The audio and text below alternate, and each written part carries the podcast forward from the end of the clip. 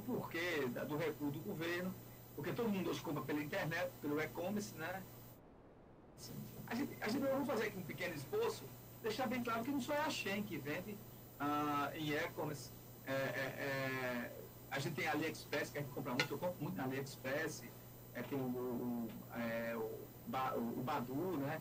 tem também o Shopee, as pessoas compram do Shopee. O grande problema que o governo hoje tem levado na questão de arrecadação, porque essas, as empresas chinesas muitas vezes você declara um valor né, e não consegue, é, é, tem a burla também, né? as pessoas compram muito, aí você vai lá no, no, no, no porto do Paraná mesmo, em Paranaguá, você, o que você vê é contêineres e mais contêineres lá, e muitas vezes são materiais que a bagatela, de, eu falo assim, o valor que se paga de imposto é muito pequeno. Então, quando o ministro é, é, da Fazenda, Fernando Haddad, causou alvoroço ao anunciar o fim da isenção para compras internacionais que, de pessoas físicas no valor de até 50 dólares, que é isso que a gente temos hoje, que o governo é, é recuou é, no comércio online de, de roupa, mas não só, de, não só é roupa, é roupa, alimentos, material eletrônico, tudo mais, porque o governo estimava, né, por causa da escassez, o governo estimava receber e arrecadar até 8 bilhões de reais é, com a mudança nesse processo de tributação. Aí, diante de da má repercussão, muita gente foi para a internet, botou para lascar, acertadamente, eu também não gostei. O governo queria, queria é, é aquela velha deixa, né? Eu quero arrecadar mais, então eu vou, eu vou aqui cobrar imposto. Né? E, e o que foi que o governo, o governo recuou e ele prometeu que ia apertar a fiscalização para ver se, por causa das fraudes, né? E é isso que eu acabei de falar, existe muita fraude, existe sim. O que acontece, por exemplo, quando os produtos vendidos, quando os produtos vendidos é, é, é são, é, são remetidos, como se o vendedor fosse uma pessoa física, mesmo assim, o fim da. Porque o cara muitas vezes compra para vender. Mas ele é uma pessoa, é, é, mas ele, ele se enquadra lá como pessoa física, então ele ganha naquele processo de isenção. Porque se ele comprar como pessoa jurídica, as taxações vão ser outras, vão ser em cima, e ele vai estar declarando que é de pessoa jurídica para pessoa jurídica. E na pessoa física, vai ter essa isenção. Né? Já a pessoa, você arrumar 10 pessoas é, para comprar até 50 dólares, você vai ter aí quanto, né? 5 vezes 1, 5, você vai ter quase mil, é, você vai ter 500 dólares. Se arrumar 20 mil dólares, tudo com taxa de isenção. Então, tem esse tipo de fraude, sim. Você pega o pessoal da família, tem uma lojazinha, compra, né? E não paga nenhum imposto. Nenhum imposto.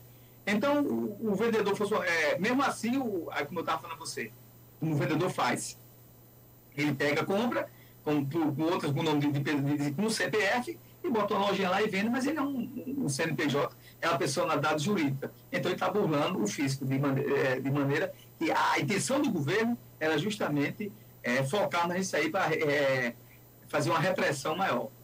Então, mesmo assim, o fim da isenção poderia afetar o preço de produtos comercializados é, pelos gigantes como a Shein, né? O pessoal ficou falando sobre a Shein, que a Shein é uma empresa chinesa, que ela vem expandindo esses negócios dela desde 2021 para 2022. Mas a decisão que foi feita não foi para a Shein, foi para também para todo tipo de comércio online.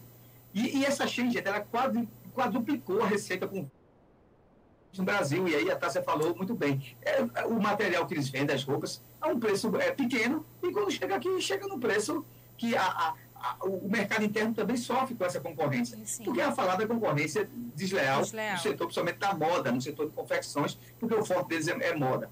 Então, é, é esse mercado de crescimento, o número de brasileiros, você tem uma ideia, o número de brasileiros que fazem compras em online cresceu 24% desde 2019, então tem uma ascendência. E não é à toa que a, a, muitas pessoas, muitas vezes, quando saem São Vicente, vem em Recife, ali, Rua da Imperatriz, Duque Caxias, Mercado São José, e diz assim, hoje eu fui na Rua Nova, Rua da Praia, é tudo tão vazio, as lojas fechando, e é por causa disso mesmo. Agora, se você vai lá no Mercado São José, onde tem um bocado de bugiganga chinesa, é lotado lá, que os chineses lá estão invadindo tudo. Mas as lojas tradicionais têm sofrido demais é, com essa disputa de real. Sofrendo demais. Somente com a comodidade. Eu estou aqui em casa, posso comprar aqui uma camisa, uma roupa, para que, que eu vou numa loja? Né? É, e maneira. essas lojas tradicionais não é, é, se atualizaram na mudança dos tempos, na, na, mudança que eu digo assim, das atualizações do mundo da internet, né? no mundo da tecnologia de informação. Por isso que muitos, muitos é, é, empreendimentos fecharam ou sumiram, porque não tiveram condições de concorrer.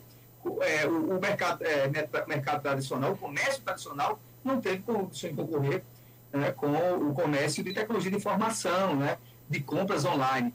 Por isso que hoje muitas existem lojas físicas, hoje é, os que ah, ficaram é, se, se, tiveram uma ação de prevenção, né, se tiveram a isso, fizeram o seguinte, eu tenho minha loja física, mas eu também vou vender agora pela internet. E tem que ser feito assim, porque senão você não vai. Porque, veja só, 24% chega a 30% rapidamente. Eu tenho para mim que aqui, até o final de 2023, a gente vai ter um comércio aí de e-commerce até 30%, 35%, sem sombra de dúvida. E com a pandemia isso aumentou demais. E as pessoas gostaram, né? Vou comprar aqui mesmo, está chegando direitinho. Tem, tem alguns problemas, a gente tem acesso, quando você compra e verifica e que é uma empresa que tem know-how, né, que tem credibilidade, você recebe seu dinheiro de volta, coisa e tal. Enfim, e, e, o que, é que acontece? É um país movimenta uma fortuna com esse, todo esse blog de e-commerce e-commerce é, é, de 263 bilhões de reais.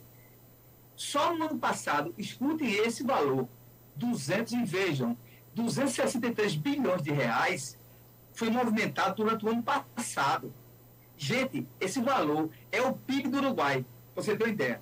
Ele é equivalente ao produto interno bruto do Uruguai. Só no Brasil é gigante, vocês sabem disso, né?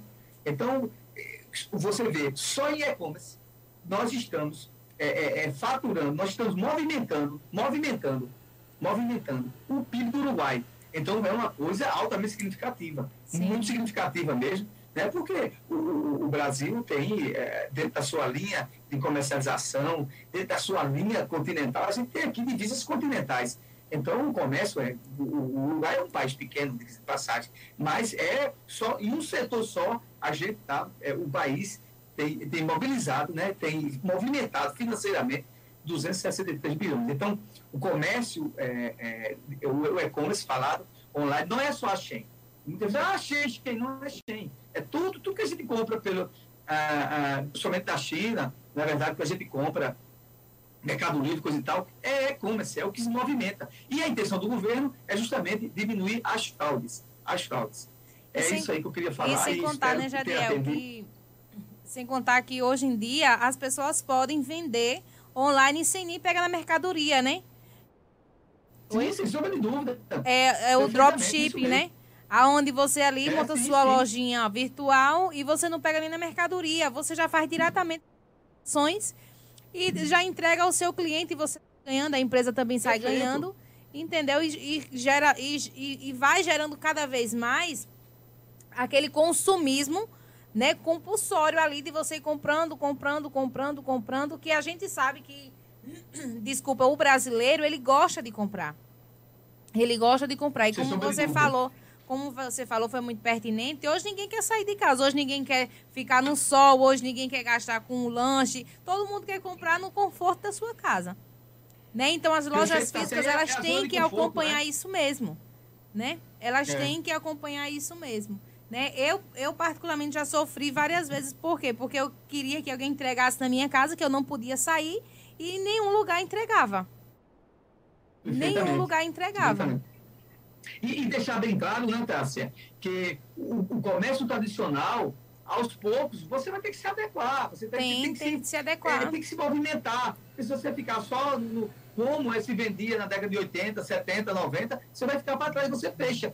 Então, é, é, é esse, eu, eu acho que o comércio aqui no Brasil, ele, ele, ele, ele se antenou para isso já muito tarde né? Sim. Já muito tarde. O mundo todo já estava muito ligado, a China estava muito ligada, o negócio da internet, vamos comprar para a internet. E, e depois o e-commerce ficou uma coisa que gerou credibilidade, as pessoas se, sentem confiança em comprar, sabem que aquilo vai chegar. Sim. E é que você acabou de falar. Eu não preciso ter uma loja física, contratar empregado, eu coloco tudo na internet, né? Faço um layout bem feito, né? De compra e de venda e só despachando pelos correios uma pessoa só. Então, é, é, é, um novo, é um novo modelo né, que chegou para ficar e as, as empresas é, físicas e tradicionais é, têm que fazer esses dois modelos, porque tem pessoas que gostam ainda. Eu gosto de uma loja, eu gosto de pegar o equipamento, eu gosto de ver, mas também gosto de comprar pela internet e tem, essa, e tem que atender essas duas nuances, esse, esses dois perfis de consumidor. Isso. E isso é muito importante.